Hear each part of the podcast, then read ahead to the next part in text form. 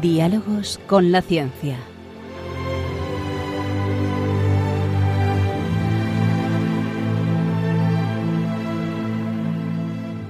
Dirigido por Javier Ángel Ramírez.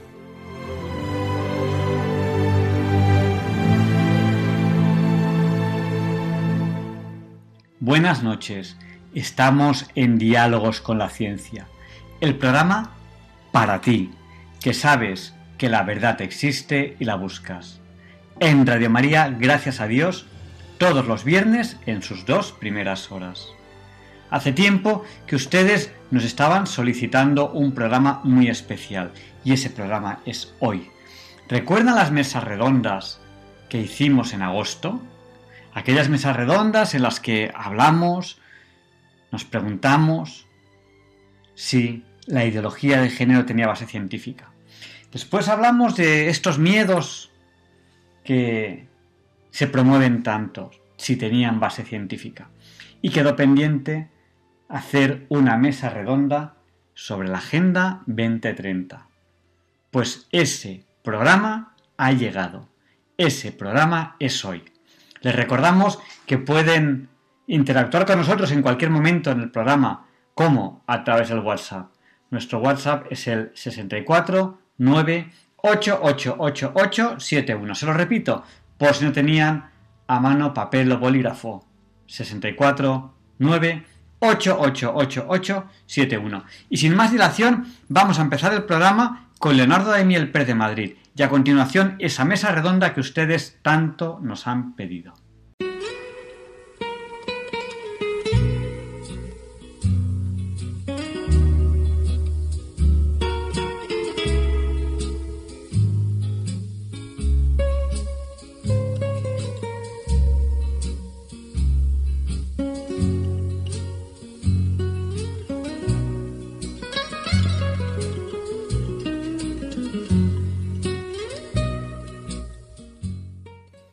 Buenas noches, queridos oyentes de Radio María. Soy Leonardo Daimiel y una vez más me alegro de estar aquí con ustedes. Acabamos de celebrar una jornada muy especial, sobre todo en España. La solemnidad de Nuestra Señora la Virgen del Pilar, día en el que celebramos también la Fiesta Nacional de España, instituida como tal el 12 de octubre de 1892 celebramos también el Día de la Hispanidad, concepto este que se define como el conjunto de características culturales comunes a los países y pueblos de lengua y cultura hispánicas. Son celebraciones destacadas que a lo largo de los años se han hecho coincidir en la misma fecha del histórico día en el que se registra la llegada del navegante Cristóbal Colón a bordo de la embarcación Santa María al continente al que se llamó Nuevo Mundo, siendo este un hecho que cambiaría de manera radical la concepción que se tenía sobre el mundo en aquella época. Antiguamente, la fecha del 12 de octubre era conocida, tanto en España como en algunos lugares de América, como el Día de la Raza. Sin embargo, desde hace más de 30 años se le ha cambiado el nombre y actualmente en España se celebra el Día de la Hispanidad. Esta conmemoración se extiende a otros países donde se festeja con otras denominaciones. Por ejemplo, en, en, Argentina se celebra el Día de la Diversidad Cultural Americana. En Chile, el Día del Descubrimiento de Dos Mundos. En Estados Unidos, el Columbus Day. Y en Uruguay, el Día de las Américas. Se trata, en definitiva, de no olvidar el tesoro cultural que supone la unión de los países de habla hispana, así como reivindicar el valor de los pueblos indígenas, la hermandad y la fraternidad. En España celebramos además a nuestra patrona, la Virgen del Pilar, que es también patrona de la Benemérita Guardia Civil, de la Orden Marianista y de muchas otras instituciones, además de patrona de Zaragoza, ciudad donde, según la tradición, la Virgen María se apareció al apóstol Santiago.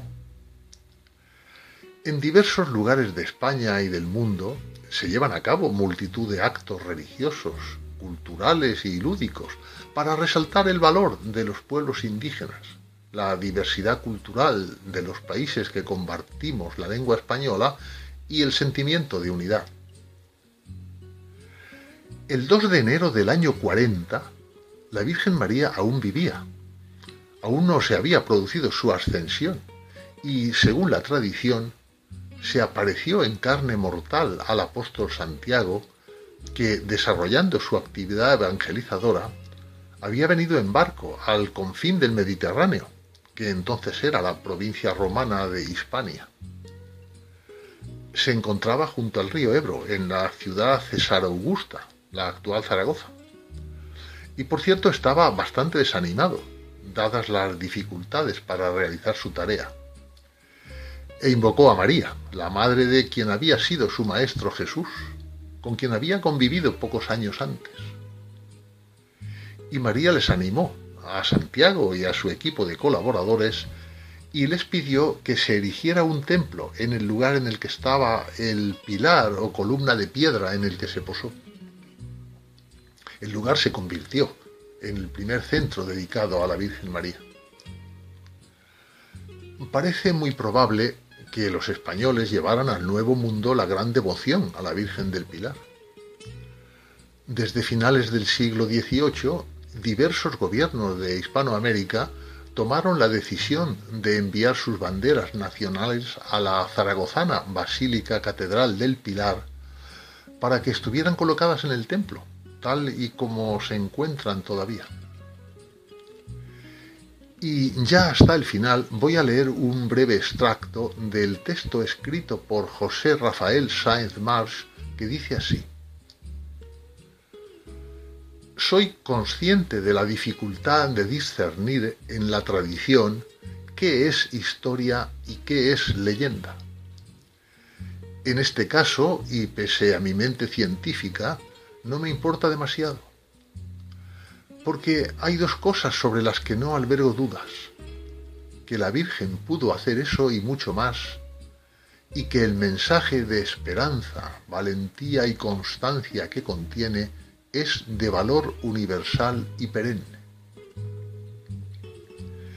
Es un mensaje entrañable y esperanzador que trasciende el tiempo y el espacio, que sobrepasa incluso las creencias de cada uno para hacer diana en el corazón de todas las personas de buena voluntad que buscan cada día la verdadera libertad, sean creyentes, ateos o agnósticos.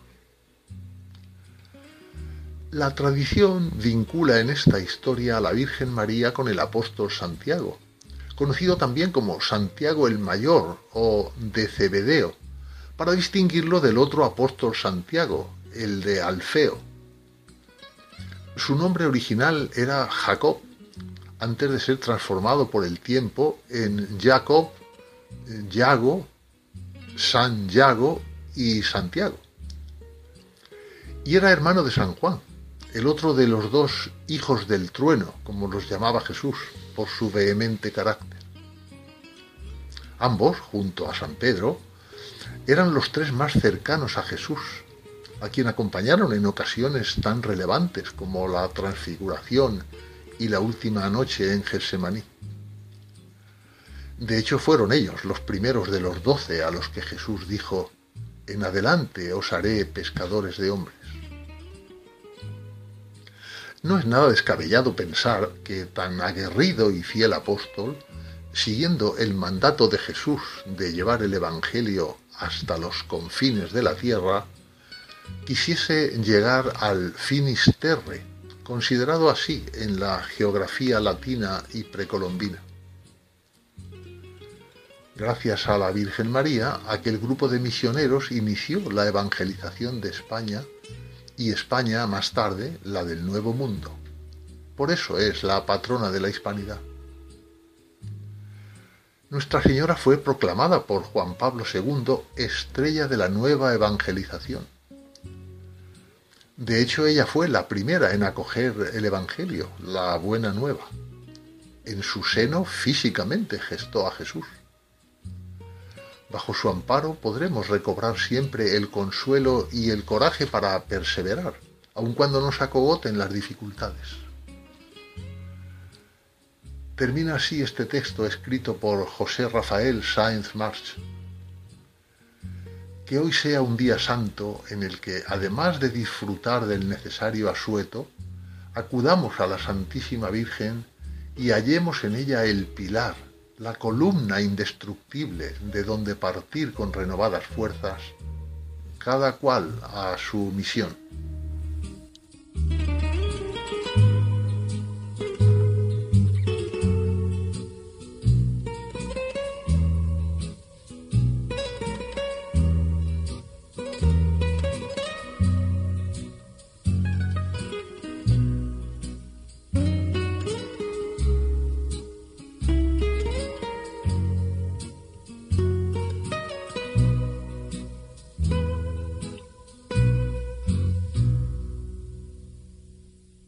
Vamos ya a esta mesa redonda sobre la Agenda 2030 que ustedes tanto nos han pedido.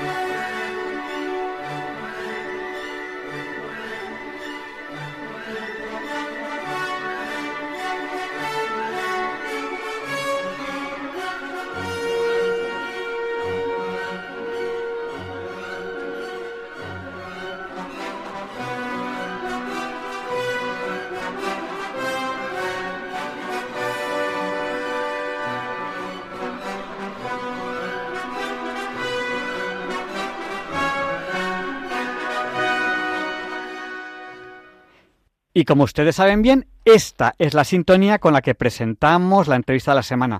Hoy tenemos aquí en esta mesa redonda a Alicia Rubio, ustedes la conocen bien de otros programas. Ella es estudiosa de la Agenda 2030, podemos hablar de la Agenda 2030, es profesora y escritora. Eh, buenas noches, Alicia. Buenas noches, buenas noches, encantada de estar aquí, bueno, con vosotros y con los oyentes. Y tenemos aquí también a José Ramón Ferrandis. Él es analista y escritor. Hemos, eh, otras veces que hemos hablado con él, le hemos presentado que hace muchas cosas. Y él tiene un blog que se llama Un Blog Reaccionario. Eh, buenas noches, José Ramón. Muy buenas noches, encantado de estar con vosotros. Luego hablaremos de muchas cosas y también de ese, de, de ese reaccionario, ese blog reaccionario. Y tenemos, que casi no hace falta que le presentemos, a Luis Antequera. Él es escritor, periodista y es compañero habitual del programa Diálogos con la Ciencia, por lo tanto ustedes le conocen bien. Eh, buenas noches, Luis. Buenas noches, Javier Ángel, buenas noches, José Ramón, buenas noches, Alicia, y a todos nuestros oyentes, como siempre, claro está. Y si os parece bien, hablamos un poquito de, Agenda 2030, eh, porque a Alicia Rubio yo la he presentado como estudiosa de Agenda, de Agenda 2030, profesora y escritora. Bueno, ¿cómo entra esto del género, de, del cambio climático, en la Agenda 2030. ¿De qué va esto de la Agenda 2030? ¿Es una cosa muy buena? ¿No vamos a pasar hambre? ¿Vamos a ser todos muy felices? Háblanos un poquito, Alicia, de Agenda 2030.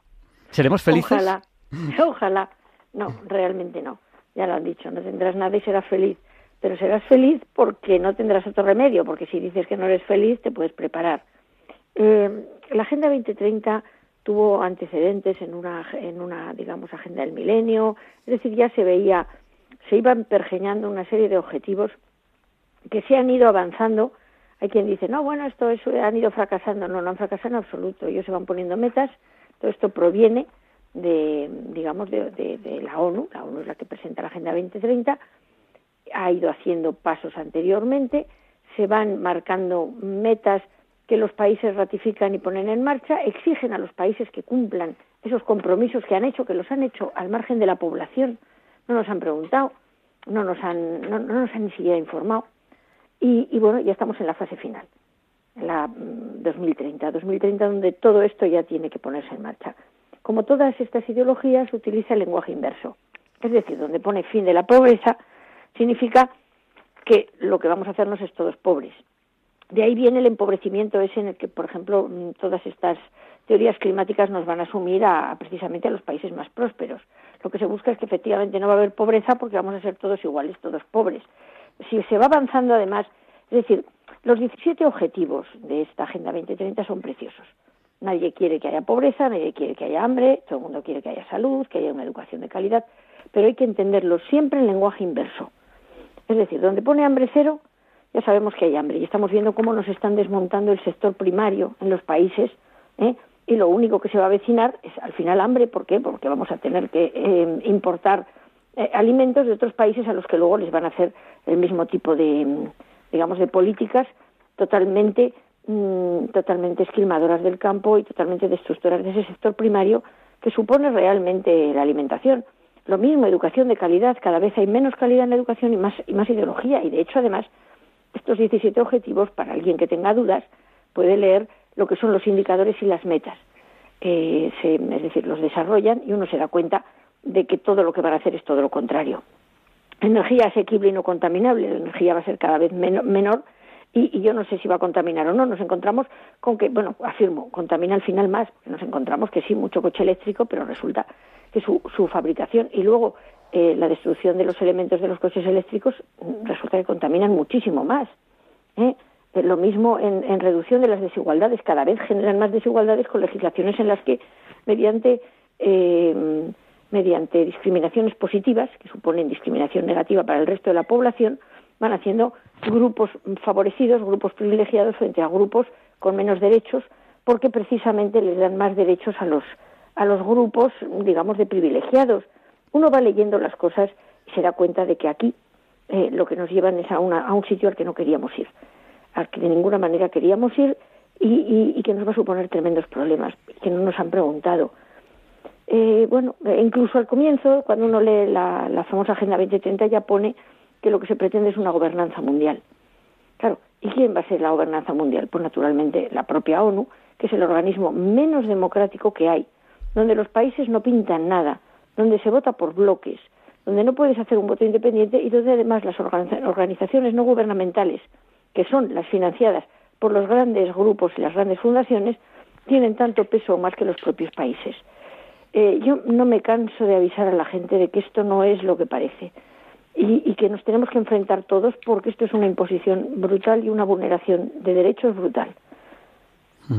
Y bueno, tenemos también aquí a José Ramón Ferrandis, él es analista y escritor y tiene un blog reaccionario. Eh, José Ramón, tú hablas mucho de clima y además eres un estudioso que ha estudiado mucho la política internacional. Tú además has participado mucho en, política internacional. Yo cuando eh, cuando te presenté, pues eh, expliqué todos los países en los que tú habías trabajado, ¿no? Pues en, en, Rusia, en, países árabes, has trabajado en muchísimos países. ¿Cómo ves el futuro? ¿Cómo ves la, la Agenda 2030? Pues la veo desde la perspectiva de los estudios que he tenido que realizar para cumplir con el contenido de las clases que he estado dando durante aproximadamente 20 años cuando no estaba en el extranjero. Uno de mis destinos ha sido Washington, lo has mencionado de pasada, y allí, como yo estaba en la oficina comercial de la Embajada de España, uno de mis cometidos fue ser director por España en uno de los, de los cinco organismos que integran el Grupo del Banco Mundial, que es el llamado MIGA, que es la Agencia Multilateral de Garantía de Inversiones, que MIGA es el acrónimo en inglés Multilateral Investment Guarantee Agency. Bueno, pues ahí estuve yo durante dos años y pico, tres años que estuve destinado allí y, eh, y estaba dentro del banco y veía cómo funcionaba. Y entonces, claro, tuve que analizar los objetivos de desarrollo del milenio, que es el primer paso, ya lo ha mencionado Alicia muy rápidamente para poder luego hablar del segundo paso, que ha sido efectivamente la Agenda 2030. Pero ha habido uno anterior. En el mes de septiembre del año 2000, Naciones Unidas decidió que iba a sacar ocho objetivos con 17 objetivos intermedios que se les llamó Objetivos de Desarrollo del Milenio. Y el primero, cosa que recuerdo muy bien porque muchos de mis trabajos y de mis libros van, están relacionados con el desarrollo y con la financiación del desarrollo, decía reducción de la pobreza del mundo, medida en los términos en que el Banco Mundial lo mide, hasta la mitad entre 2000 y 2015. Ese era el primero y había otros siete hasta llegar a ocho. Bueno, pues cuando llegó el año 2015 se observó que no se había cumplido ninguno salvo el primero pero no se había cumplido porque lo dijera Naciones Unidas. Se había cumplido porque los países que tenían un número mayor de pobres, que eran básicamente China y la India, que son además perdón, el orden ahora es la India y China, porque la India está mucho más poblada que China. Mucho son 200 millones más, porque los datos todavía no están bien recogidos, pero lo estarán, porque tenemos acceso a esos datos. Bueno, en cualquier caso, habían reducido la pobreza de manera vertiginosa y lo habían hecho gracias a la globalización, a no confundir con el globalismo. La globalización quiere decir que las empresas y los productores de los países de todo el mundo se integran en un mercado mundial. Eso no tiene nada que ver con las directrices de Naciones Unidas. Bueno, pues gracias a eso, por el comercio internacional, los países se enriquecieron, se generaron capas de clase media y se cumplió el punto uno. Por supuesto, los otros siete, ninguno. Muy bien, termina el periodo y dice, bueno, pues ahora tenemos que intervenir en los demás países y vamos a sacar la segunda fase, que se llama precisamente así, la Agenda 2030. Yo mm, discrepo de Alicia, en el 2030 no se habrá cumplido ninguno, porque además ya se cuidan ellos de no cuantificar y dejarlo todo en plan blandito y con, eh, eh, puntos intermedios laxos y, sin, y sin, sin cuantificar en realidad, ¿no? Y entonces cuando no se haya cumplido nada tendremos los objetivos 2040 lo que no Ya están los 50. claro, no, pues ya sabes, del 0 al 15, del 15 al 30, del 30 al 45. Cada 15 años se largan una y mientras tanto vivir, a vivir estupendamente con cargo a los recursos que obtienen de ellos, es decir, de los soros y de nosotros, es decir, de los estados, es decir, de los impuestos que pagamos nosotros. A ver si alguien se piensa que los tesoros de los países se nutren de alguna cosa distinta de los impuestos que cobran a los ciudadanos. Dicho de otra manera, y para terminar, porque aquí tenemos que hablar todos, esto es una filfa intervencionista. Lo que quieren es gestionar nuestras vidas y no lo van a conseguir, y mucho menos en España, claro. Y también tenemos, para hablar de la Agenda 2030, a Luis Antequera. Él participa habitualmente en diálogos con la ciencia. Él es escritor, eh, él es periodista y, habitual colaborador del programa. Luego, Alicia, os dejo, os dejo un poco que habléis entre vosotros si quieres. Luis, ¿cómo ves el tema? No, yo, la Agenda 2030 me parece una manifestación más de todo lo que hemos hablado en la primera parte del programa, es ponerlo todo junto y eh, darle, sobre todo, darle un aspecto de seriedad internacional, de un tema que, está pactado, eh, que forma parte de las conclusiones que han sacado personas muy sabias que se reúnen en distintos lugares eh, del planeta para poner solución a los problemas que tiene el planeta y utilizando, como muy bien ha dicho Alicia, eh, el lenguaje inverso que es una cosa, es, es, un, es un elemento, un instrumento que podemos utilizar al día de hoy con frecuencia para entender cuáles son las intenciones del poder político en cada momento. Porque cada vez que hablan de un problema que quieren resolver, justamente lo único que hacen es aumentar el problema, agravarlo y además justificar de esta manera la imposición de nuevos impuestos, valga la redundancia, eh, para resolver ese problema que no lo era y que ahora sí lo es.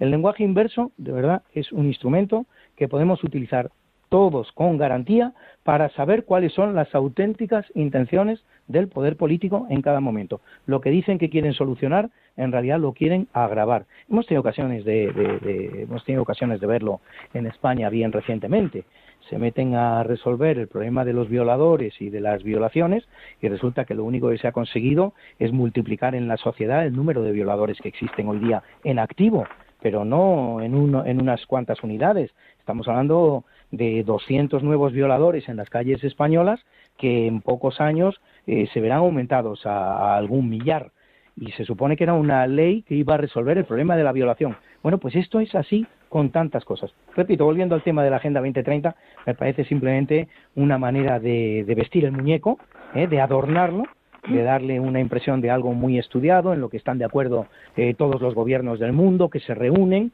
darle una apariencia, pero a los conceptos de los que hemos hablado en la primera parte del programa. ¿eh? Es decir, cómo reducir la población mundial, cómo someter a los pocos seres humanos que sobrevivan a este proceso de anulación de la, de la, reproducción y de la presencia humana en el planeta. Eso es lo que me parece la Agenda 2030. Y crear una casta que está viviendo muy bien de ella, porque finalmente en todas estas reuniones eh, hacen acto de presencia miles de personas eh, que viven, como ha dicho muy bien José Ramón Ferrandis, de, del único eh, medio financiero del que, del que disponen los estados, que no es otro que los impuestos de los ciudadanos. Sí, a, mí me, me, gustaría añadir una cosa. A ver, sí, después de la Agenda 2030 vendrá la Agenda 2050 2050, pero los objetivos de la 2030 se irán cumpliendo de forma inexorable. De hecho, ya se están cumpliendo y, de hecho, además los países, en el caso de España, están dando cuenta de las, las cosas que han implementado y, concretamente, el gobierno Sánchez ha avanzado bastante en algunas cosas. Eh, la realidad, la realidad es que los que están viviendo de esto tan ricamente, efectivamente, esas castas intermedias que están trayendo todo esto y que están empujando las ruedas del carro, van a caer también. Es decir, van a caer también porque aquí vamos a caer todos. Aquí el objetivo es que quede muy poca población y todos ellos también van a, al final, van a ser arrollados por la rueda de ese carro que mueven. A mí, si me permites, me gustaría leer exactamente qué son los objetivos 2030.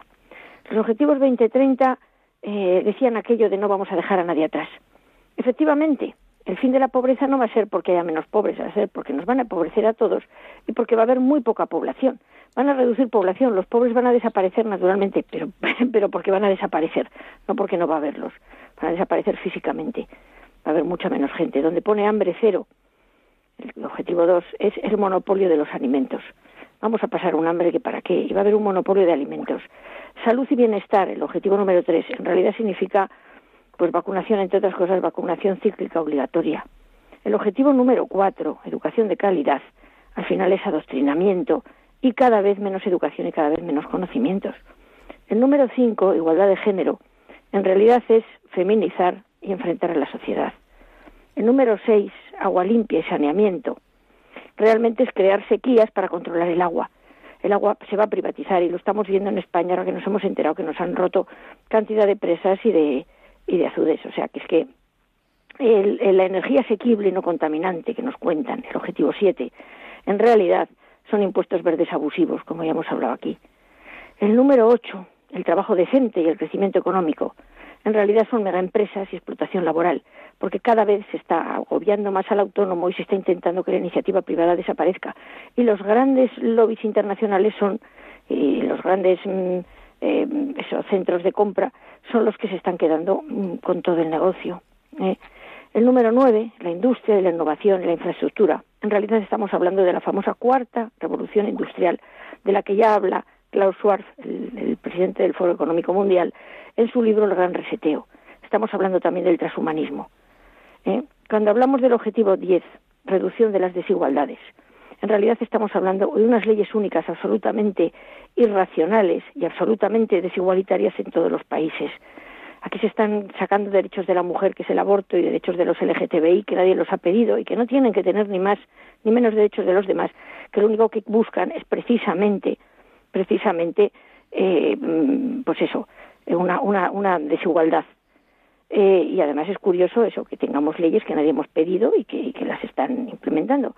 Ciudades y comunidades sostenibles, que es el 11 en realidad es vigilancia y control de todo y todos. Ya nos estamos empezando a enfrentar a las ciudades de los 15 minutos ya nos estamos enfrentando al control por, por facial. ¿eh? Ya veremos en qué termina esto. El 12, producción y consumo responsable, en realidad son alimentos transgénicos. Ya empezamos a ver las granjas de, grillos, las granjas de cucarachas, la carne, la carne artificial.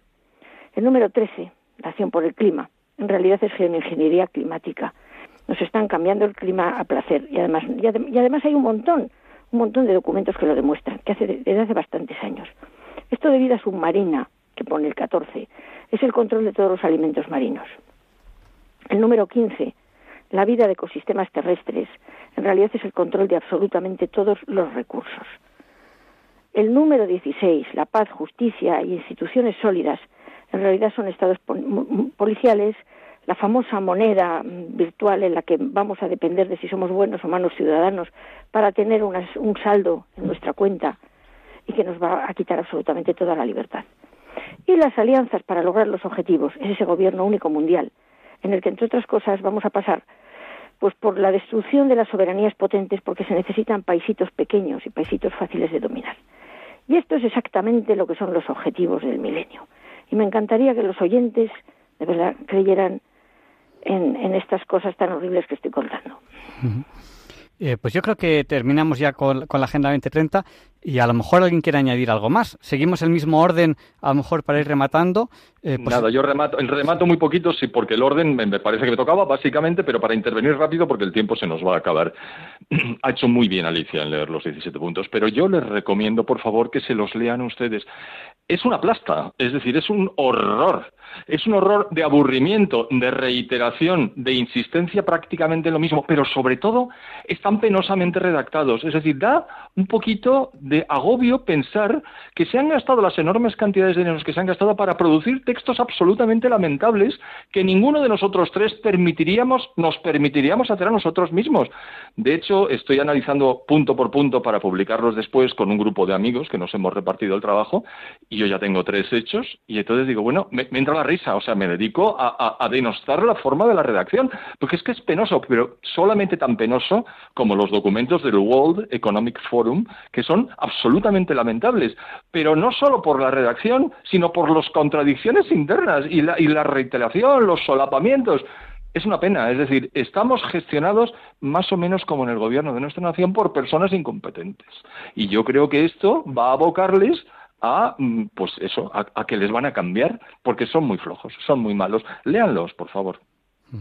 Eh, pues Luis, eh, si quieres un poco para ir rematando. Un poquito que añadir, Javier Ángel. Me he quedado fascinado ante esa presentación que ha hecho de los objetivos eh, de la Agenda 2030 Alicia. me, parece, me parece que ha hecho, vamos, ha hecho un análisis perfecto, al que es muy poquito realmente lo que lo que yo puedo añadir. Simplemente que se trata de un resumen de lo que de lo que quieren, de, de, los objetivos que quieren conseguir que se produzcan en, en, el mundo ¿eh? y, que lo están haciendo muy bien, que es una ideología que en sus, eh, en sus jerarquías y en las personas que las están implementando lo están haciendo muy bien. Luego es verdad que, como ha dicho José Ramón, también se valen de gente que tiene muy poquita formación, pero que están muy bien pagados y que están muy agradecidos y están dispuestos a hacer lo que haga falta para seguir en el puesto. Eso también forma parte de la estrategia de implementación de esta ideología. Pues muchísimas gracias. No sé si alguien quiere añadir algo más o terminamos ya con el programa de hoy. Pues yo creo que terminamos ya pues esta, esta mesa redonda que hemos tenido hoy, en la cual hemos hablado en esta segunda parte de, la Agenda 2030. Eh, muchísimas gracias a todos y bueno, ya ahora ya sí ya os dejo descansar. Eh, buenas noches. Muy buenas noches y muchísimas gracias. Pues muy buenas noches y, muchas gracias a todos por, por escucharnos. y yo, pues eso, eh, muy buenas noches, encantado de haber participado en esta mesa con gente tan brillante. ¿Qué, puedo decir? Que hemos tenido a Alicia Rubio, y la he presentado ya como estudiosa de la Agenda 2030, profesora y escritora, a José Ramón Ferrandis, él es analista y escritor y hemos recomendado su blog, un blog reaccionario. Y a Luis Antequera, eh, normalmente participa en el programa Diálogos con la Ciencia, le podemos presentar, hace muchísimas cosas como escritor y periodista. Muchas gracias a todos ellos, muchas gracias a los señores oyentes y buenas noches.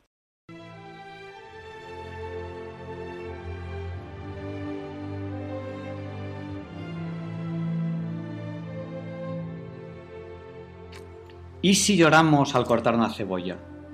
En la sección Cómo entender eso que no entiendo, R al cuadrado nos explica el por qué. Muy buenas noches a todos.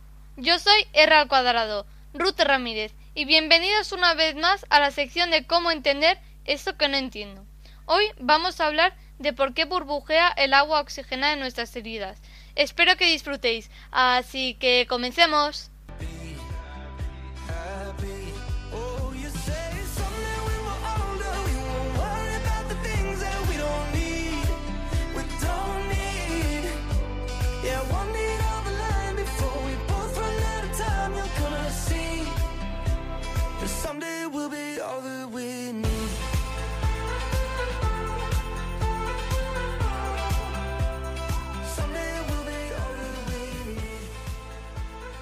Cuando el agua oxigenada hace burbujas, no es por su capacidad densificante ni por su acción bacteriana. Vamos a hablar del color azul. A comienzos del siglo XIX, Napoleón Bonaparte nombró a dos químicos para que encontrasen un pigmento de color azul con el que poder reemplazar el costoso lapidazuli. Para eso cogieron el arsenio de cobalto, que es un químico que se usaba para colorear de azul la porcelana, y después de varios experimentos, en 1804 consiguieron un pigmento intensamente azul, estable y mucho más económico que el lapilazuli. Este se obtuvo calentando un rojo vivo mezclado con el arseniato y fosfato de cobalto con alumina. Este nuevo azul se utilizó mucho en pinturas de la época.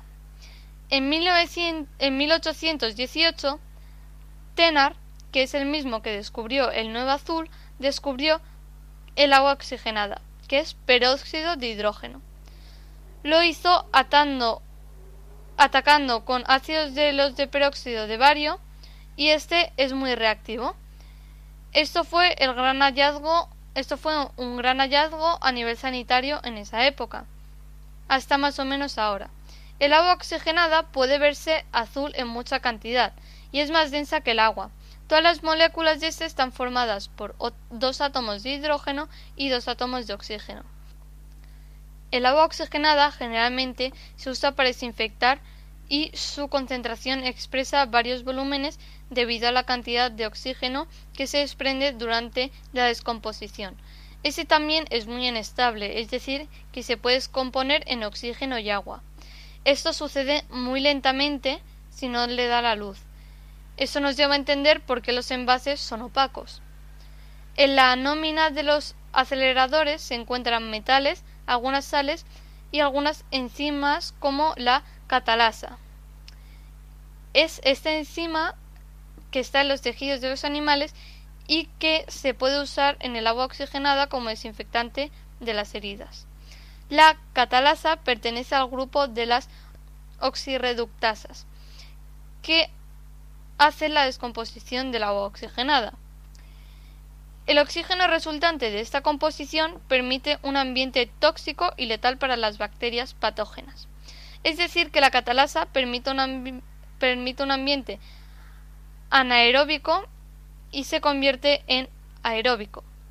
Últimamente, a lo largo de las décadas, el agua oxigenada ha disminuido mucho debido a estas enzimas y al peróxido de hidrógeno que es capaz de dañar a las células, a las células sanas del organismo.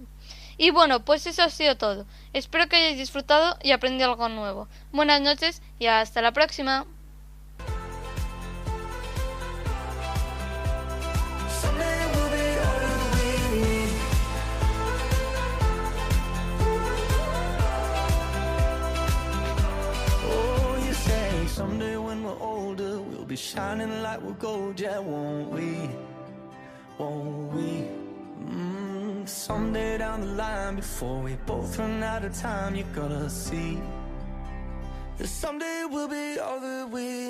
Muchas gracias, R al cuadrado, Ron Ramírez, por ayudarnos a entender eso que no entiendo. Y a continuación, la sección de la Sociedad de Científicos Católicos de España, que hoy volvemos a hablar con ellos de minerales en la Biblia.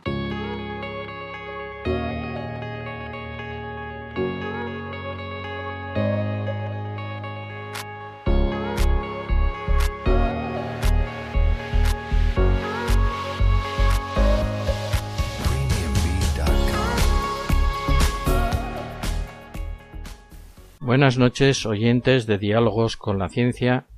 Buenas noches, Javier Ángel. Soy Luis Felipe Verdeja, miembro de la Sociedad de Científicos Católicos de España.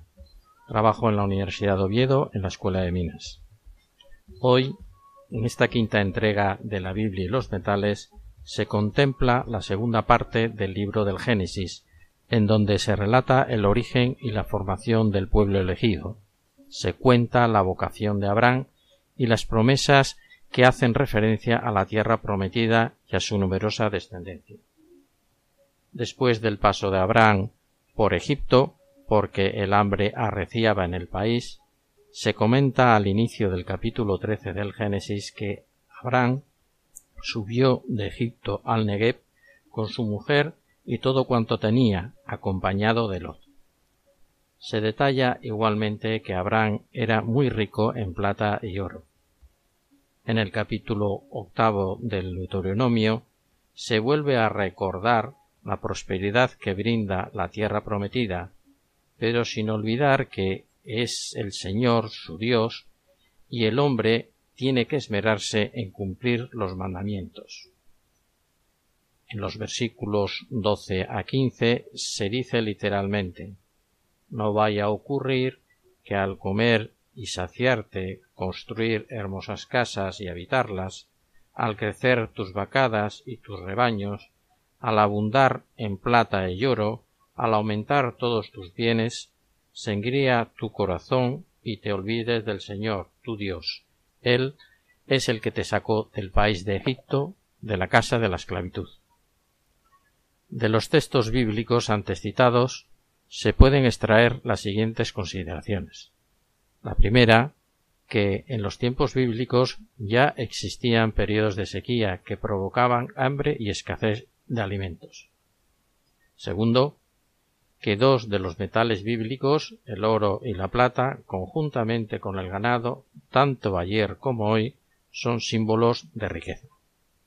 Tercero, que el periodo de histórico que se intenta estudiar es el comprendido entre el inicio de la época patriarcal, 1800 años antes de Cristo, y nuestro tiempo, en total unos 3800 años. La pregunta que se podría hacer sería ¿por qué el oro y la plata han sido y siguen siendo metales valiosos para expresar la riqueza? La respuesta iría en la idea de que además de considerar su escasa abundancia en la corteza terrestre, es necesario valorar sus únicas y relevantes características físicas y químicas. La propiedad más apreciada y popular del oro es que al contacto con el agua, dulce o salada, y el aire, permanece inalterable, sus características físicas y químicas no se modifican. Lo más habitual en los 118 elementos conocidos es su capacidad para combinarse, reaccionar con el oxígeno, que es el elemento más abundante en la corteza terrestre con el 45,5% en peso. También resultan frecuentes las combinaciones oxidadas del tercer elemento más abundante en la corteza terrestre, el silicio, con el cuarto, el aluminio. El resultado de la afinidad química del óxido de aluminio con el óxido de silicio conduce a la formación de los conocidos minerales arcillosos, silicatos de aluminio. Conceptualmente, los silicatos de aluminio pueden considerarse como combinación lineal de las moléculas elementales de óxido de silicio y de óxido de aluminio. De los silicatos de aluminio y de, su asociación con la paja del trigo, materiales compuestos, se hablará en otras futuras entregas de la Biblia y los metales. La materia orgánica, combinación entre el carbono, el hidrógeno y el oxígeno, experimenta con el paso del tiempo la corrupción, es decir, la degradación en moléculas más pequeñas y estables como el dióxido de carbono y el agua.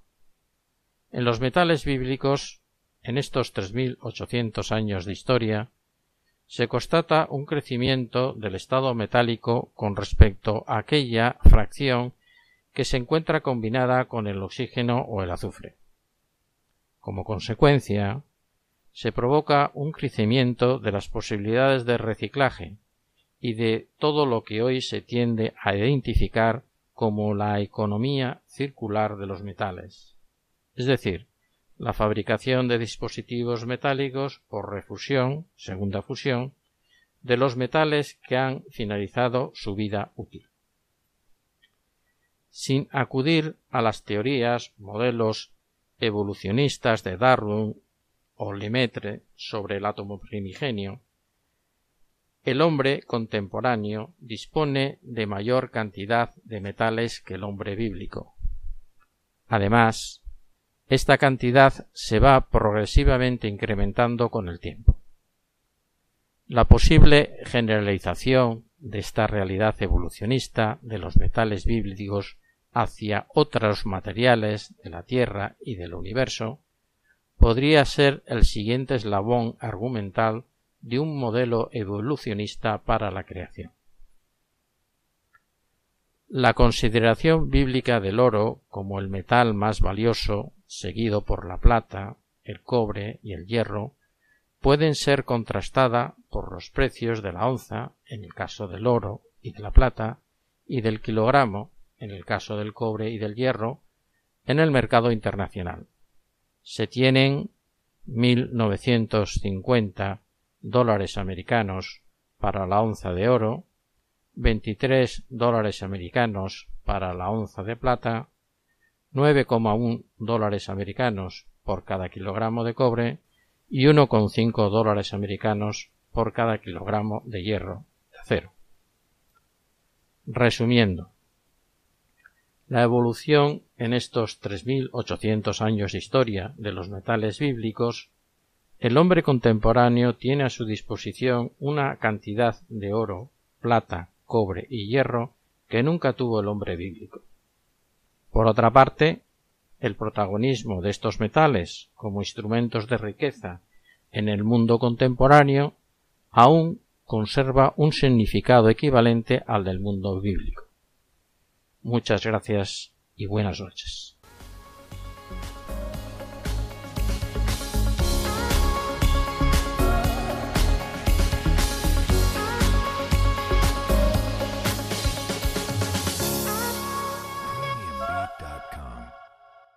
A continuación, Luis Antequera presenta la sección de historia de diálogos con la ciencia porque hoy no es un día cualquiera. It's a lovely day today, and whatever you've got to do, I'd be so happy to be doing it with you. But if you've got something that must be done, and it can only be done by one, there is nothing more to say except it's a lovely day for saying it's a lovely day.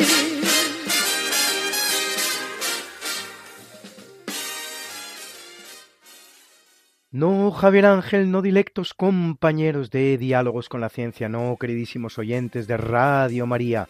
Claro que no es un día cualquiera, ningún día es un día cualquiera y este 13 de octubre que nos disponemos a comenzar ahora mismo, tampoco porque en fecha tal, pero del año 1307, en Francia, Felipe IV, llamado el Hermoso, ordena la detención de todos los caballeros templarios y la confiscación de todos sus bienes.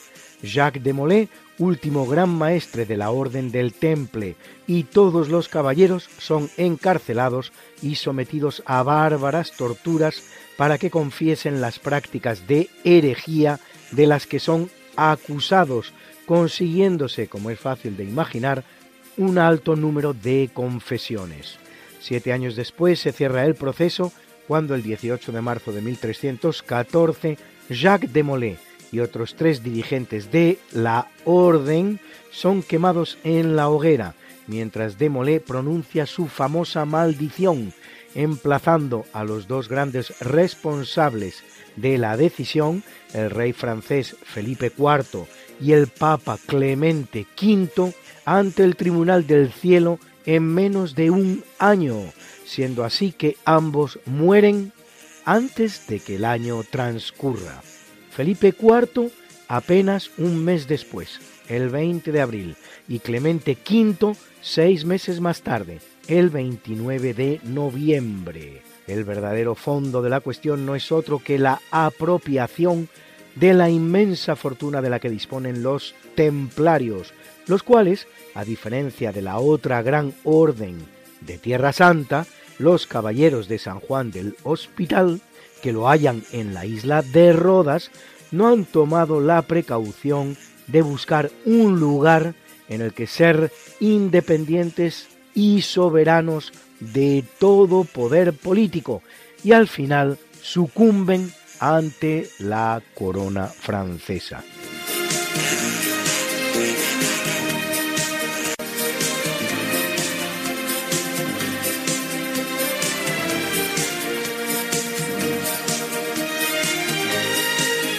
En 1792 en Estados Unidos, nueve años después del Tratado de París, que certifica la independencia de las otrora 13 colonias americanas del Reino Unido, su presidente George Washington pone la primera piedra de la que será la residencia oficial del presidente de los Estados Unidos, la Casa Blanca, construida bajo la dirección del arquitecto de origen irlandés James Hoban, en estilo neoclásico.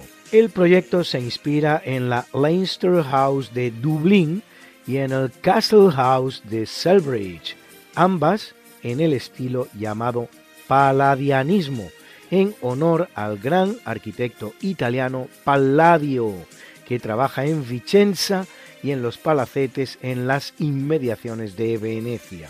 Los trabajos de la casa presidencial demorarán ocho años, hasta el año 1800, y Washington, de hecho, no llegará a vivir en ella, pues deja de ser presidente en 1797. Durante la guerra de 1812 entre Estados Unidos y Gran Bretaña, en la que ésta intenta recuperar sus colonias, será quemada junto con gran parte de Washington, de la ciudad de Washington, por las tropas británicas, en venganza por la quema de los edificios del Parlamento del Alto Canadá, en Ontario, posesión todavía de los ingleses, por los Yankees, con lo que hubo de rehacerse idéntica, pero ex novo. Thomas Jefferson y Theodore Roosevelt realizarán ampliaciones en sus instalaciones.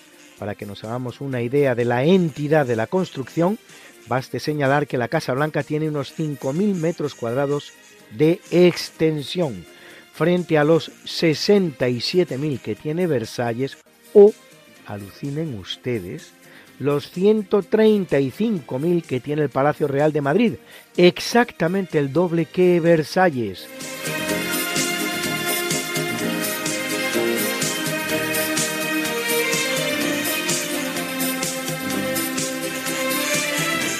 En 1843, después de que 68 años antes, tras ganar un concurso entre otras decenas de modelos, en 1785 Carlos III instituyera la bandera encarnada y amarilla de tres listas, la central amarilla de doble ancho.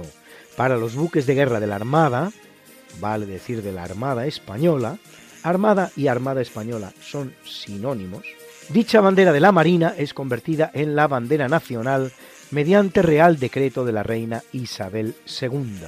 Dicha bandera sigue vigente al día de hoy, según establece la Constitución Española de 1978 en su artículo 4.1. Los colores de la misma no son casuales, sino que, al provenir de la Marina Española, se pretendía que fueran los más visibles en la mar.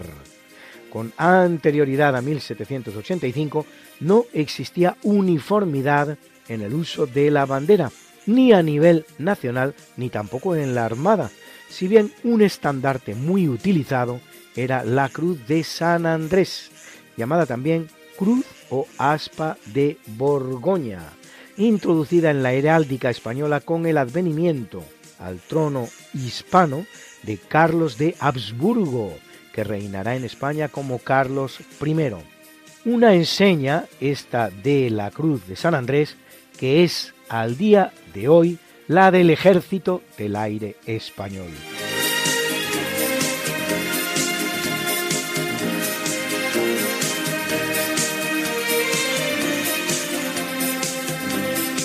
En 1876, reinando su hijo Alfonso XII, para pasar unos días de vacaciones y procedente de su famosa residencia parisina del Palais de Castille, el Palacio de Castilla, desembarca en Santander la destronada reina Isabel II y sus hijas Doña Paz, Doña Pilar y Doña Eulalia, para disfrutar de los famosos baños de ola, según los llamaban entonces pioneros del turismo de playa al que se entregaría después España, con fruición a partir de 1960.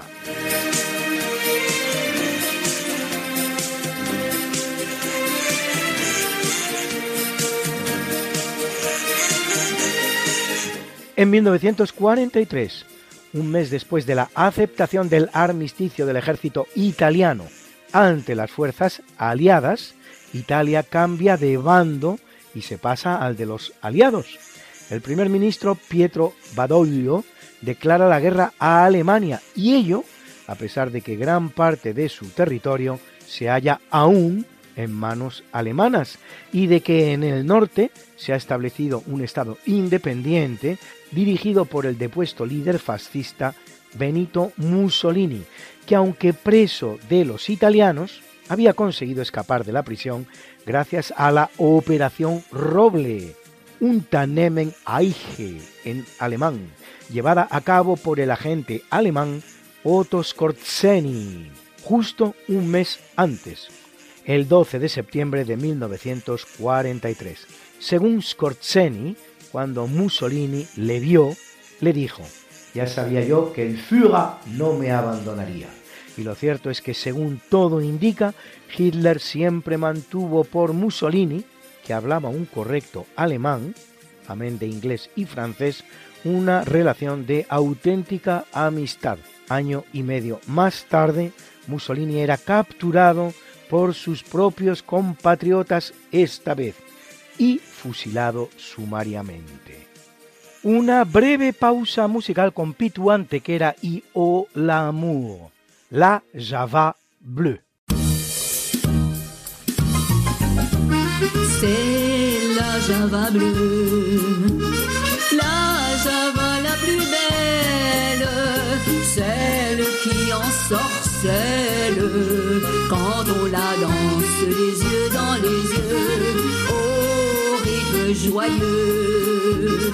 Quand les corps se confondent, comme elle au monde, il n'y en a pas deux. C'est la java. Il est au bal musette, un air rempli de douceur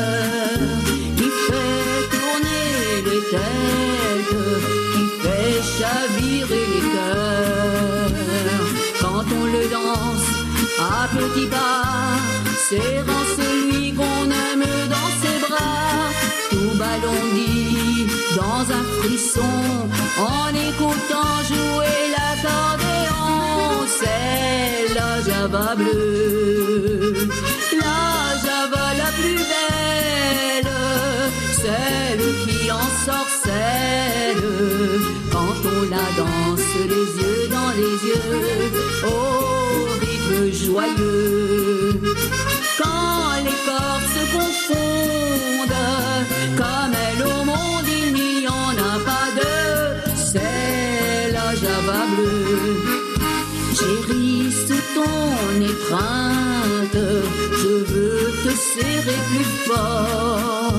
pour mieux garder l'empreinte et la chaleur de ton corps. Que de promesses, que de serments, on se fait dans la folie d'un moment, car ces serments remplis d'amour, on sait qu'on ne les tiendra toujours, c'est la java bleue, la java la plus belle, celle qui en sorcelle, quand on la danse les yeux dans les yeux, au rythme joyeux.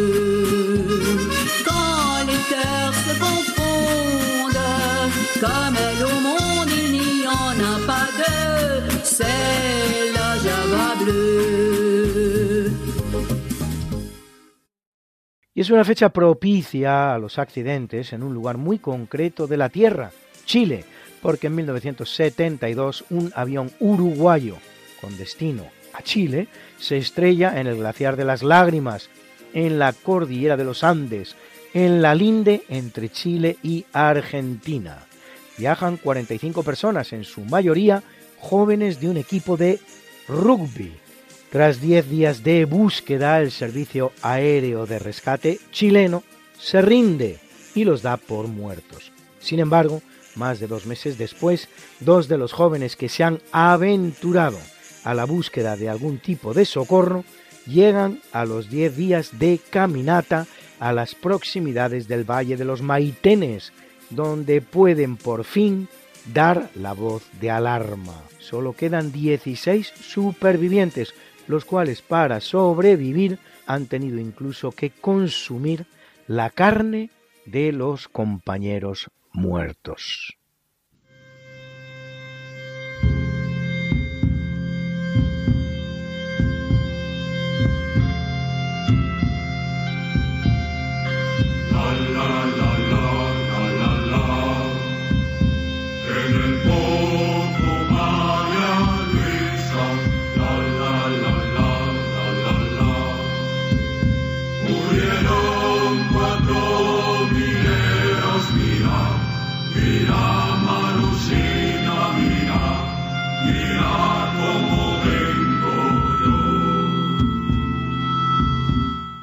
En 2010 en Copiapó, en medio del desierto atacameño chileno, se produce por fin el rescate de los 33 mineros que han permanecido atrapados durante más de dos meses a 622 metros de profundidad en un pozo de la mina San José. El derrumbe se había producido el 10 de agosto y solo 12 días después, gracias a un mensaje enviado desde el interior a través de un sondaje que se realizó, se pudo saber que todos los mineros estaban con vida. Tras semanas de paciente perforación, se pudo introducir un pequeño ascensor en el que iban subiendo los mineros de uno en uno. Durante el tiempo en que dichos mineros estuvieron atrapados, se formó en el lugar un campamento con los equipos de rescate, familiares y prensa, conocido como Campamento Esperanza. No era el primer accidente en la mina. Solo desde el año 2000 se habían producido dos, uno en marzo de 2004 y el segundo en enero de 2007, permaneciendo la mina cerrada entre enero de 2007 y junio de 2008.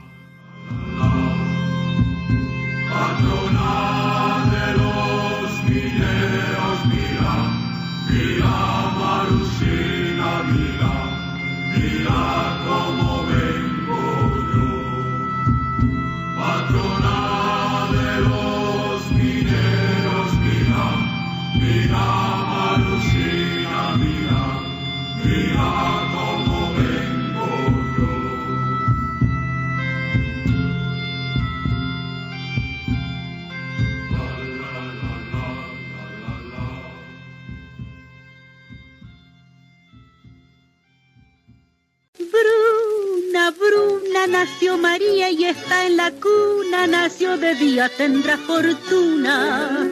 Bordará la madre su vestido largo y entrará a la fiesta con un traje blanco.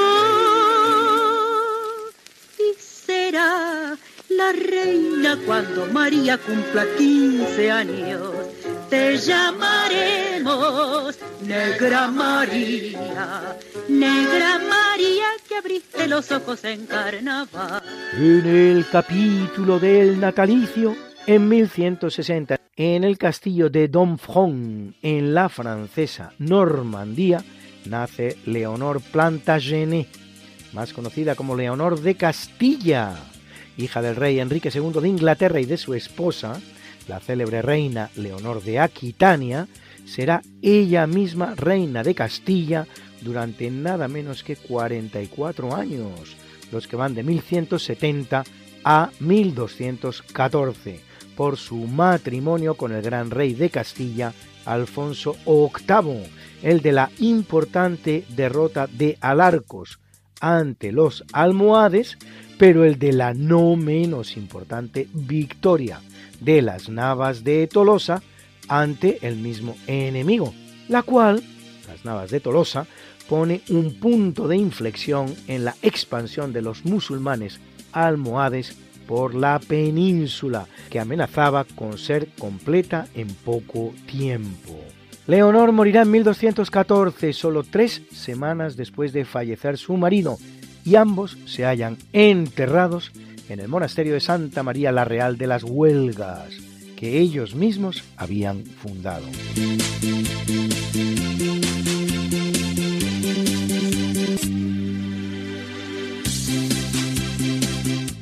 En 1925 viene al mundo Margaret Hilda Roberts, más conocida como Margaret Thatcher por el apellido de su marido, que es como los apellidos se suelen transmitir en los países de cultura anglosajona, primera mujer europea en ser primer ministro de su país y la única del siglo XX en lograr tres mandatos consecutivos que le permitirán gobernar el Reino Unido entre los años 1979 y 1990, conocida también como la Dama de Hierro, por tres hechos que marcaron poderosamente su paso por la política británica. Primero, su lucha contra los todopoderosos sindicatos británicos hasta que ella llegara a Downing Street. Segundo, su defensa de las Islas Malvinas frente al fallido intento argentino de recuperarlas. Y tercero, su lucha contra el comunismo soviético junto con Ronald Reagan y hasta con el Papa San Juan Pablo II, que concluirá con la caída del telón de acero en el año 1989. Sus números económicos serán también muy positivos, propiciando un gran crecimiento, un 23% en los 11 años que gobernó, y una importante bajada de impuestos en el Reino Unido. Un impuesto, sin embargo, el llamado poll tax, será la causa de su caída definitiva. Paradojas de la historia.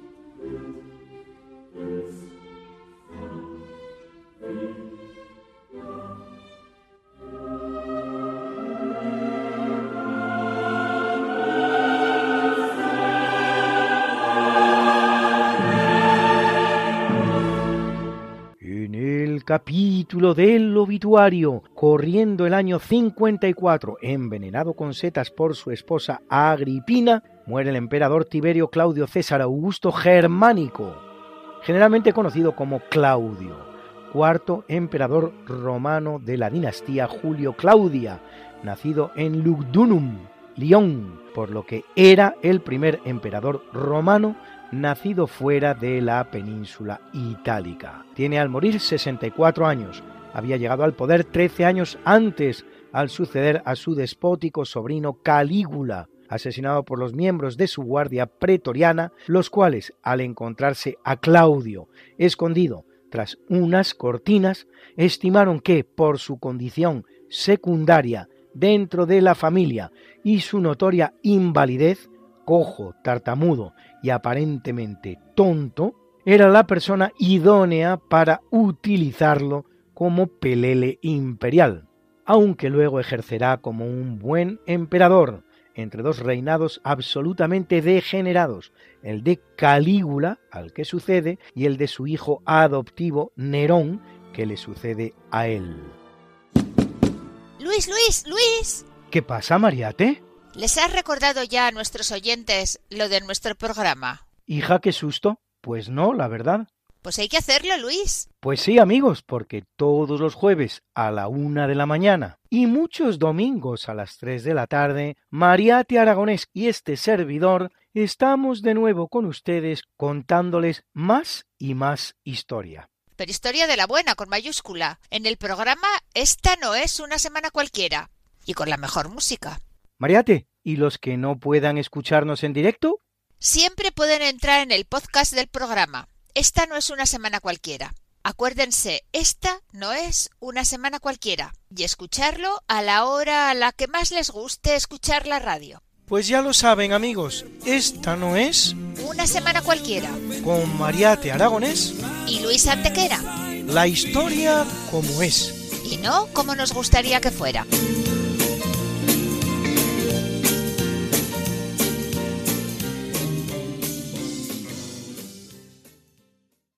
En el año 1688 fallece uno de los grandes imagineros del barroco español, el escultor Pedro de Mena, maestro mayor de escultura de la Catedral de Toledo, autor del que se da en llamar Cristo de Mena, que sale en procesión por las calles de Málaga a hombros de la Legión cada año y que, sin embargo, no es el auténtico Cristo de Mena, sino una copia realizada por el también imaginero y también español Francisco Palma, ya que aquel fue quemado durante los sucesos del 11 de mayo de 1931, 20 días después de proclamada la Segunda República, cinco años antes todavía de la Guerra Civil, día en el que son quemadas en España por activistas republicanos y ante la absoluta pasividad, cuando no complacencia, del gobierno republicano, más de 100 iglesias, con un fabuloso desastre artístico en obras de arte, libros, ediciones príncipes, incunables e iglesias enteras, algún periódico también, así como cuatro víctimas mortales y 150 heridos.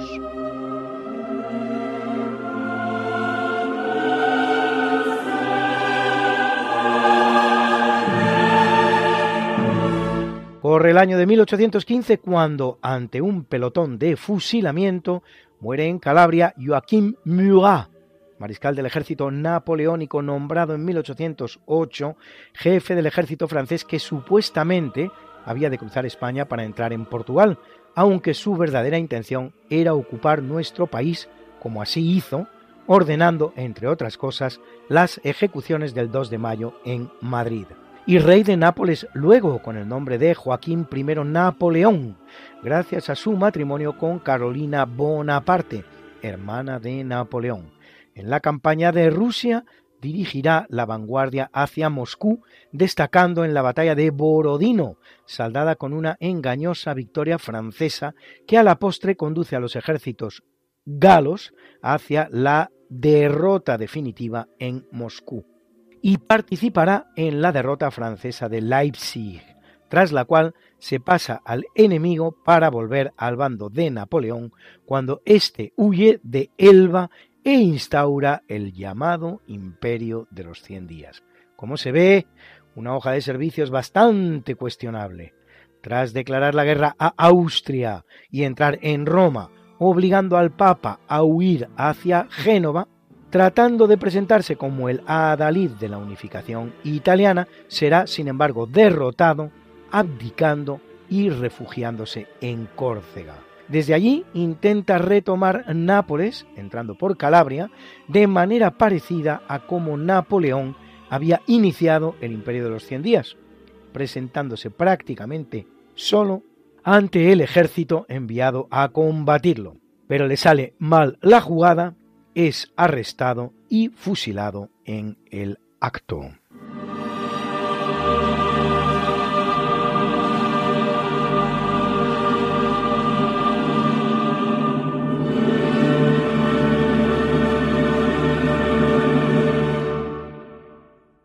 Y felicitamos hoy a Nana Muscuri, preciosa cantante griega a la que gustaba bien cantar en español que cumple ya 89. Y a Paul Simon, cantante, músico y compositor estadounidense del dúo Simon and Garfunkel, que cumple 82. Y al gran nadador australiano Ian James Thorpe, apodado no sin razón el Torpedo, ganador de cinco medallas olímpicas de oro y única persona en ganar seis medallas de oro en un solo campeonato mundial de natación, cosa que hizo en 2001, que cumple 41.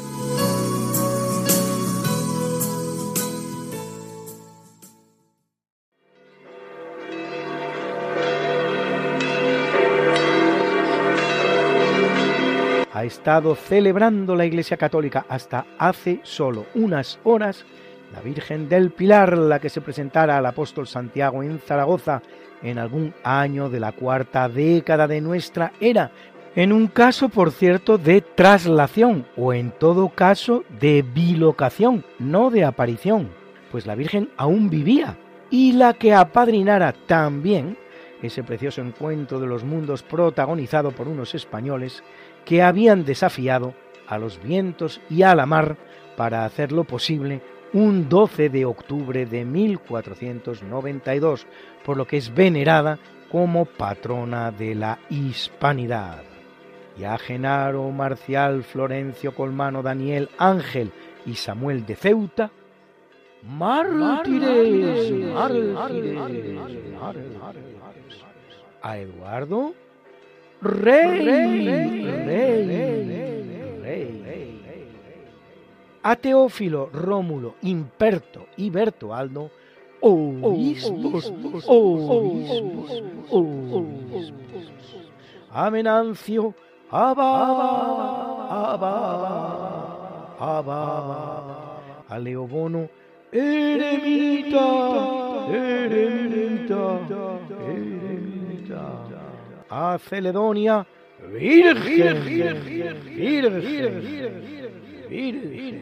y a Gerardo y Carpo, confesores, confesores, confesores. got something that must be done, and it can only be done by one. There is nothing more to say, except it's a lovely day for saying it's a lovely day.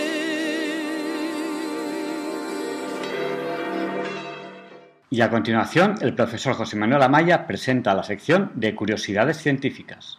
Buenas noches, señoras y señores oyentes de Radio María.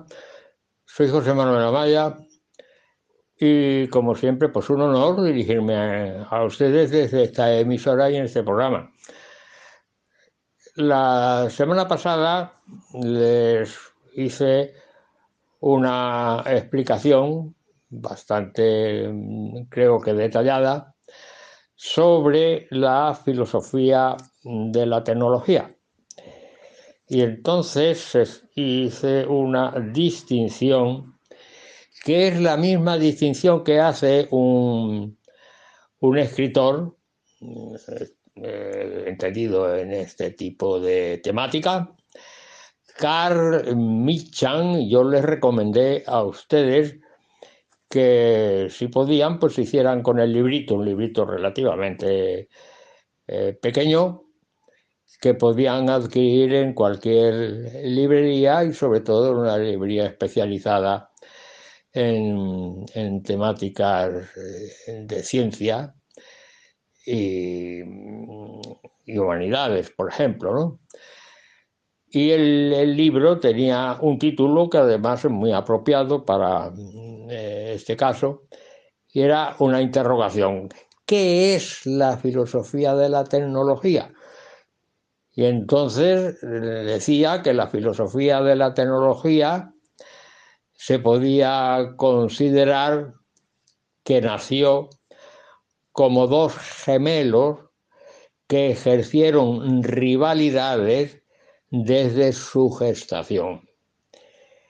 Y en definitiva lo que quería decir que la filosofía de la tecnología eh, exhibe dos enfoques distintos.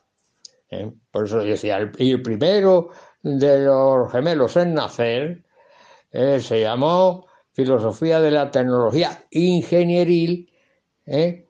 que examina a la tecnología desde dentro y ve el mundo en términos tecnológicos. Y hace la distinción, había dos eh, formas de enfoque, que era la filosofía de la tecnología en su forma mecánica y lo de la filosofía de la tecnología de los manufactureros. Bueno, todo eso se lo, se lo expliqué detenidamente y luego después el otro gemelo en nacer también le dije a ustedes que se llamaba filosofía de la tecnología de las humanidades que era completamente distinta a la anterior. Claro, por eso Carl Milchan decía que eh, nació como dos gemelos que ejercieron rivalidades desde su gestación. ¿Eh? Y la filosofía de la tecnología de las humanidades se llama también filosofía de la tecnología de, los filósofos, y entonces se ocupa, esa se ocupa este, ese enfoque se ocupa de ver eh, la incidencia negativa que la tecnología tiene en la cultura humana en general y eh, las afecciones que implica eh, pues esa incidencia negativa. Se llama también filosofía de la tecnología de los filósofos. Y entre los filósofos que se les dijo que estaba un americano, era Carl Manford, luego después no, le, perdón, Lewis Manford, José, el español José Ortega Gasset y un francés Jacques Ellul. Y entonces José Ortega Gasset, ya creo que les hablé de esto hace algún tiempo, tiene un libro que se llama eh, Meditación de la técnica.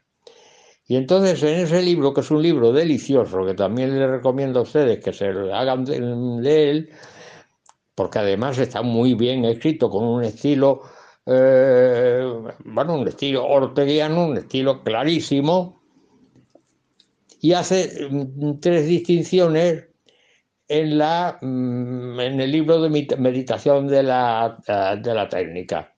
Dice, la técnica del azar, que es la que se descubre por casualidad, o la que se aparece por casualidad, y pone el ejemplo de la aparición del fuego, el ejemplo que pone, ¿no?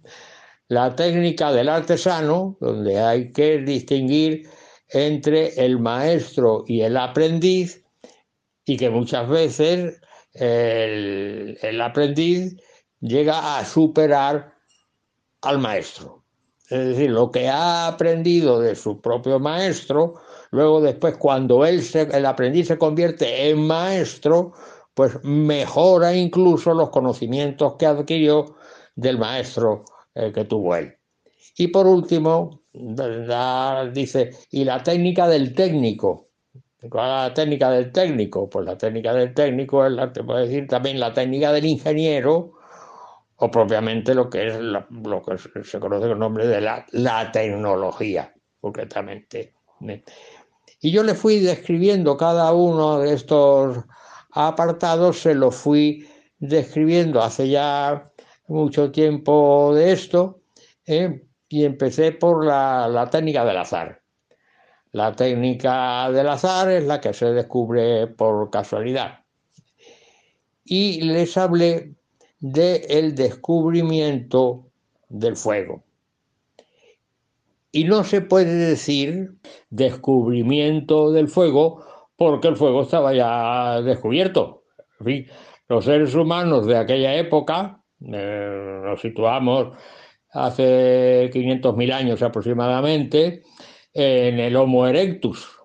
Los hombres de aquella época conocían perfectamente el fuego porque en un momento determinado en una mm, tempestad, cae un rayo en un bosque, hay hojas secas, entonces las hojas secas se prenden y entonces mm, aparece el fuego que se propaga de una forma extraordinaria a través de todo el bosque. Entonces los seres humanos que vivían en aquella época interpretan esta situación dándoles un carácter divinoide que venía de las alturas, ¿eh? que parecía ser una especie de castigo que venía del cielo, concretamente, bueno, en el cielo de las alturas. ¿eh?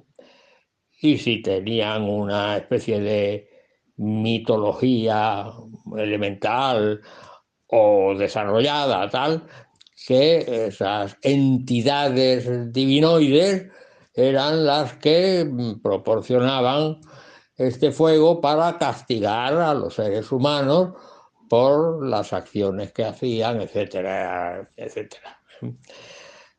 Tanto es así, tanto es así, que cuando se descubrió el fuego, no, el fuego no, vamos, descubrir el fuego no, cuando se descubrió la forma de hacer fuego.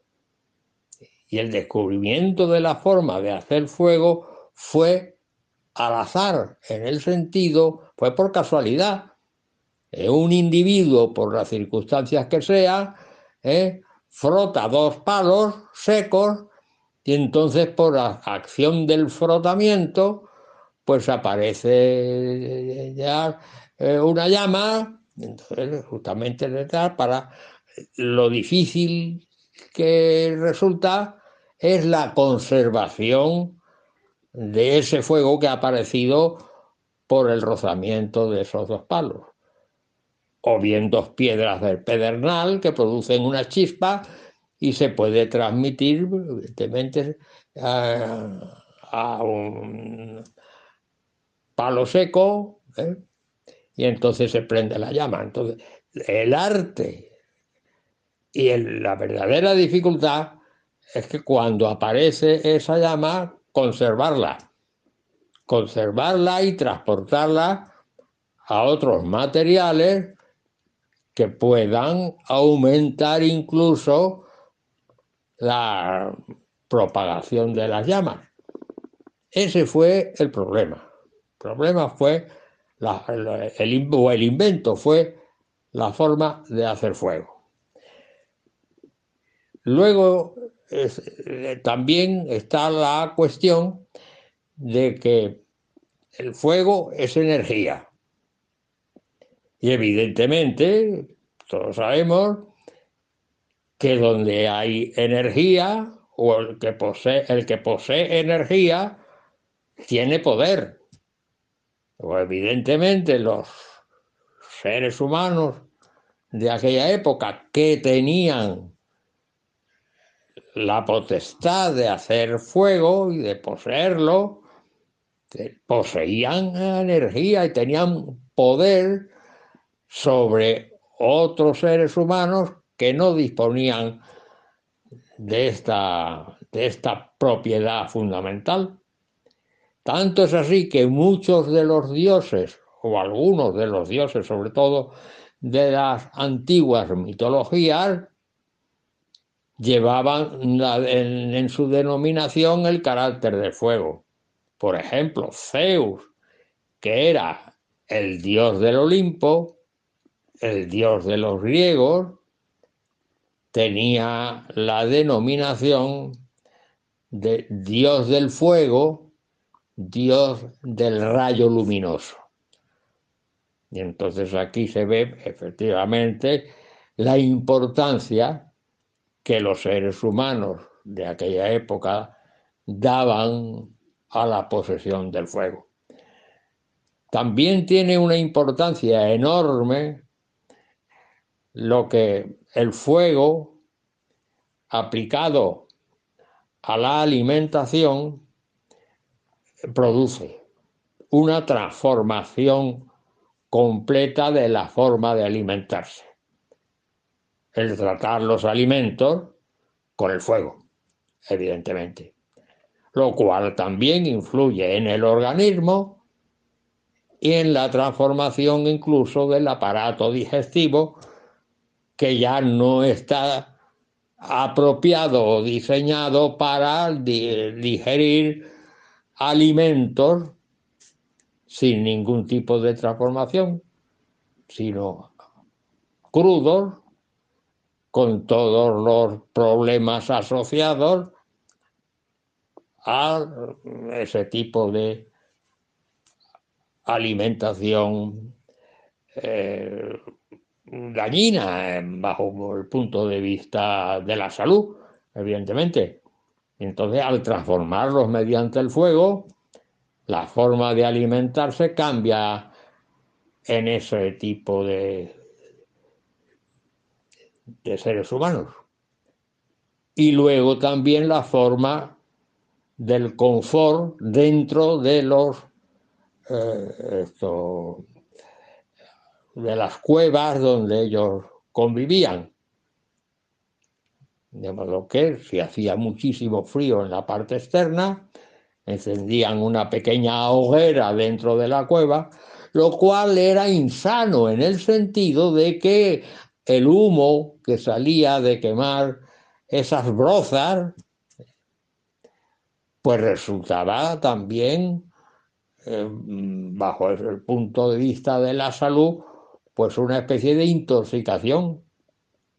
Entonces fue una forma primitiva, porque daba una especie de sueño y tal, una forma primitiva de drogarse. Vamos a poner drogarse entre comillas, evidentemente, ¿no? Porque podía, producía esa somnolencia que ellos la notaban como algo de tranquilidad y algo agradable. Luego después está la técnica del artesano. La técnica del artesano tenemos el maestro y el aprendiz. Y hay situaciones en que el aprendiz, si es lo suficientemente eh, listo y es lo suficientemente inteligente para ver las formas que tiene el maestro de desarrollar eh, su labor en la construcción o en el diseño de lo que pretende ofrecer a sus clientes, el aprendiz puede que en un momento determinado supere a la forma de actuar o la forma de fabricar de su maestro. De manera que, bajo ese punto de vista, cuando el maestro deja ya el oficio porque tiene mucha edad o está cansado de su trabajo, entonces el que actúa es el aprendiz. Y si el aprendiz ha tenido un aprovechamiento lo suficientemente eh, eh, consistente, ha superado la forma de diseño y de fabricación de su maestro y por lo tanto ha aumentado la clientela y ha aumentado la forma de producir sus, sus diseños. Y entonces ha aventajado a su maestro. Y el tercer punto de vista que ofrece Ortega es la llamada técnica del técnico, que es la técnica del ingeniero. Es la, técnica actual, concretamente. Y en definitiva, ya aquí podemos hablar no de técnica, sino podemos hablar de tecnología.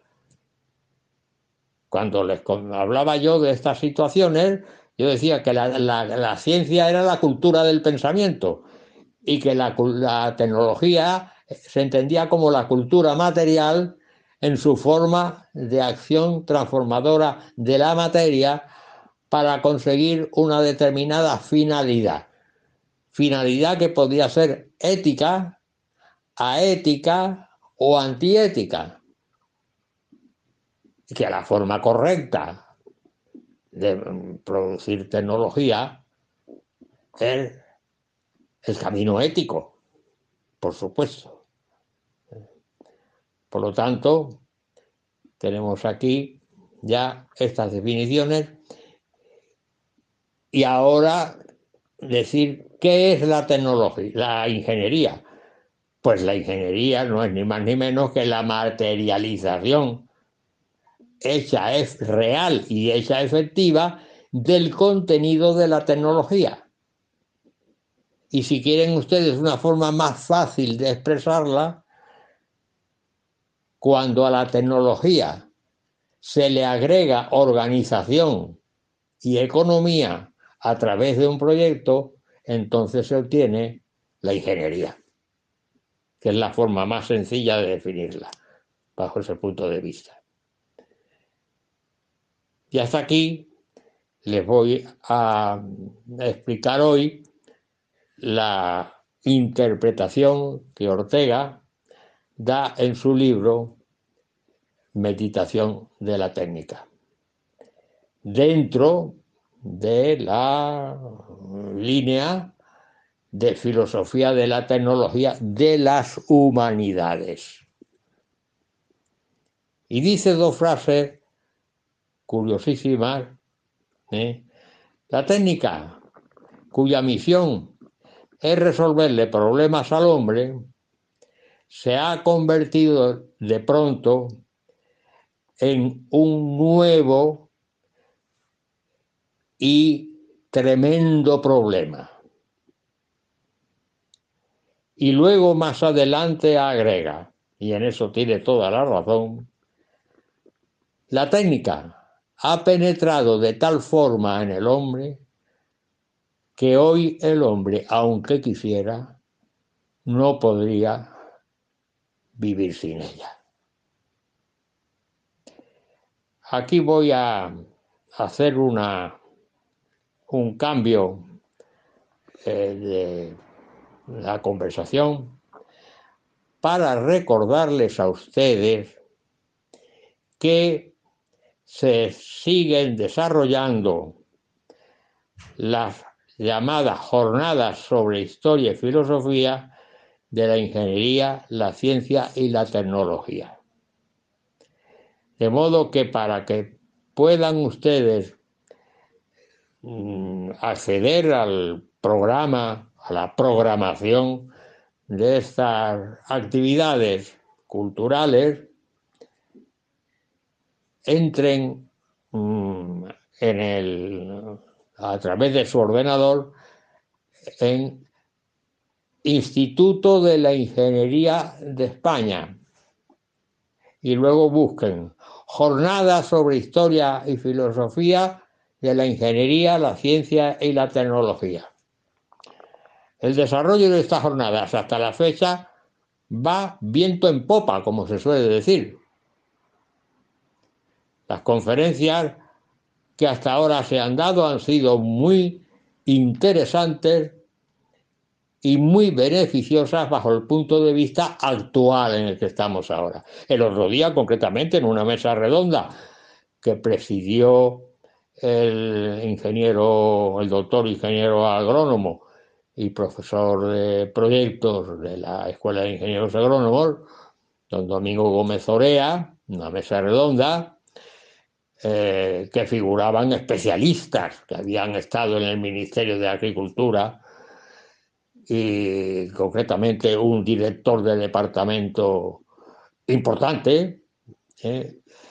y luego después un funcionario de la Comunidad Económica Europea, que concretamente era primo mío, como él yo no, hacía muchísimo tiempo que no, que no lo, que no lo veía. Y estuvimos después cuando terminó el acto hablando de nuestra familia, de, su profesión, es ingeniero agrónomo, y yo dije que tenía el honor de haber estado eh, con personas, concretamente tres personas, muy sabias, muy puestas en el tema a tratar. Se trató el tema actual, el tema del agua, el tema de la sequía, el tema de la alimentación, con personas muy expertas y fue una mesa redonda extraordinariamente beneficiosa. Y yo dije que estaba orgulloso de haber eh, acompañado concretamente a tres personas que habían sido alumnos míos. Porque hasta ahora todas las personas que han actuado han sido alumnos míos. Yo tengo ya muchos años y claro, pues evidentemente muchísimos eh, ingenieros agrónomos que han sido alumnos míos. Y luego, el próximo lunes, en una conferencia, una mesa redonda también importantísima,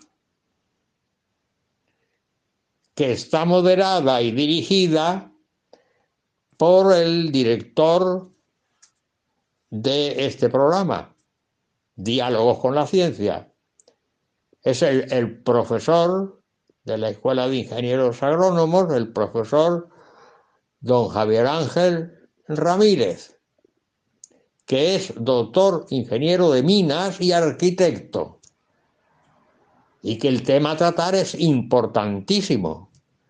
Divulgación, ciencia y sabiduría. Es importantísimo saber la relación que hay entre la ciencia y el dar a conocer la ciencia y el fondo de lo que dice la ciencia. Y eso solamente tiene sentido cuando existe sabiduría. Cuando se sabe perfectamente de qué trata una ciencia, entonces es cuando se puede hablar de la ciencia en términos normales. Hay veces que la divulgación no admite ciertas palabras. Pues bien, siempre hay recursos cuando hay sabiduría suficiente para enfocar el tema científico ininteligible bajo el punto de vista divulgativo. Siempre hay recursos, pero esos recursos solamente son posibles cuando hay verdadera sabiduría de lo que se está diciendo, de lo que se está tratando y de lo que se pretende dar a conocer. De modo que acudan ustedes a esta mesa redonda porque va a ser de un éxito extraordinario y necesita, evidentemente, que las personas que acudan tengan una conciencia de que van a salir con verdadero, verdadera sabiduría y verdadero aprovechamiento que en tiempo que han empleado en asistir a esta conferencia o a esta mesa redonda. Gracias a todos, gracias por todo y gracias por escucharme. Buenas noches. Muchas gracias, profesor José Manuel Amaya por estas curiosidades científicas de hoy. Y no podemos terminar este programa sin hacer una referencia, como no, a este día tan especial que ha sido, este día de la Virgen del Pilar. La Virgen quiso estar en España, y eso no es tontería. España es tierra de María, eso no lo duda nadie, y eso es un tema que debe enorgullecernos. Cuando decimos hispanidad, ¿qué queremos decir? Ese, ese acto que hizo España realmente España, que fue evangelizar el mundo entero, llevar la buena noticia al mundo entero. Eso es la hispanidad. Comunicarle al mundo entero cuál es la buena noticia. Dios es Padre, Jesucristo ha resucitado. Esa es la buena noticia que llevamos a todo el mundo. Eso es hispanidad, que todo el mundo lo sepa. Así que escuchen este himno a la Virgen del Pilar, que a mí me emociona.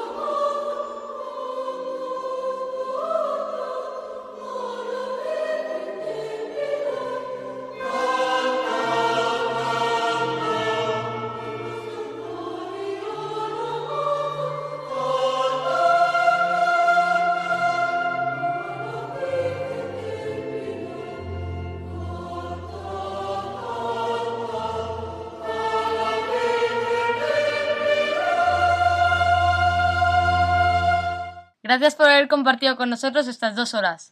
Si Dios quiere, nos vemos la semana que viene. A continuación, el Catecismo de la Iglesia Católica con Monseñor José Ignacio Munilla. Y le pediremos a San Juan Pablo II que interceda por nosotros para que se nos libre del mal. ¡Adiós! Hasta, la semana que viene. Hasta la semana que viene. No falten.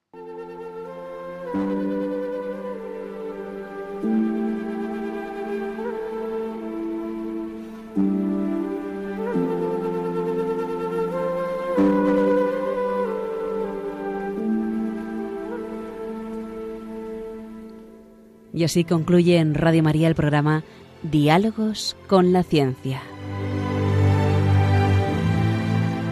Dirigido por Javier Ángel Ramírez.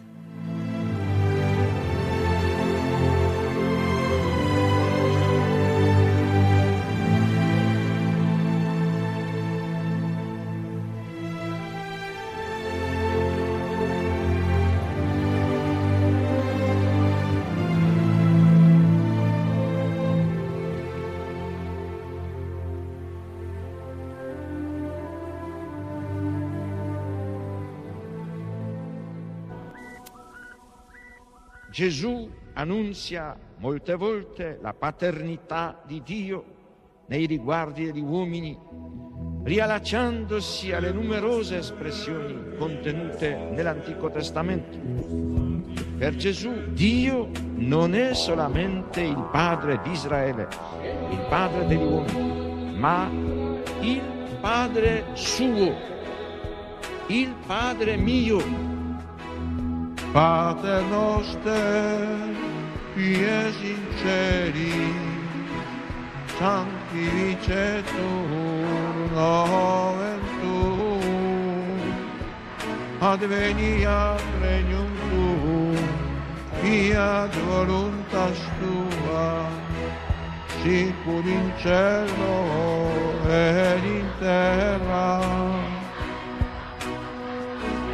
Padre nostrum quotidianum, da nobis odie, et dimitte nobis debita nostra, circude nostri vittimus, debitoribus nostri, et ne nos induca in tentatione, sed libera nos a malo.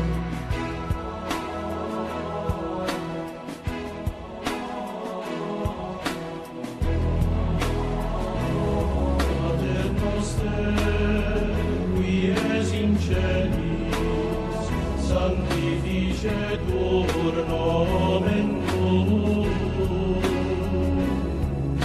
Adveniat regnum tuum, fiat voluntas tua, sicut in cielo